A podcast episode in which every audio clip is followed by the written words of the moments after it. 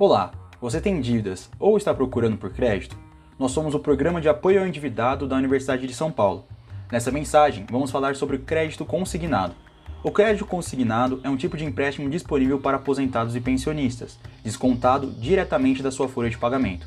Apesar de ter taxa de juros mais acessíveis que as outras opções, ele pode comprometer demais a sua renda, limitando os gastos comuns.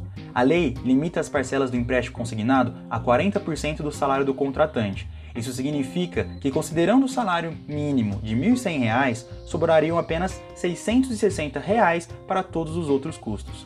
Conhecer os seus direitos é o primeiro passo para proteger o seu patrimônio. Evite o endividamento.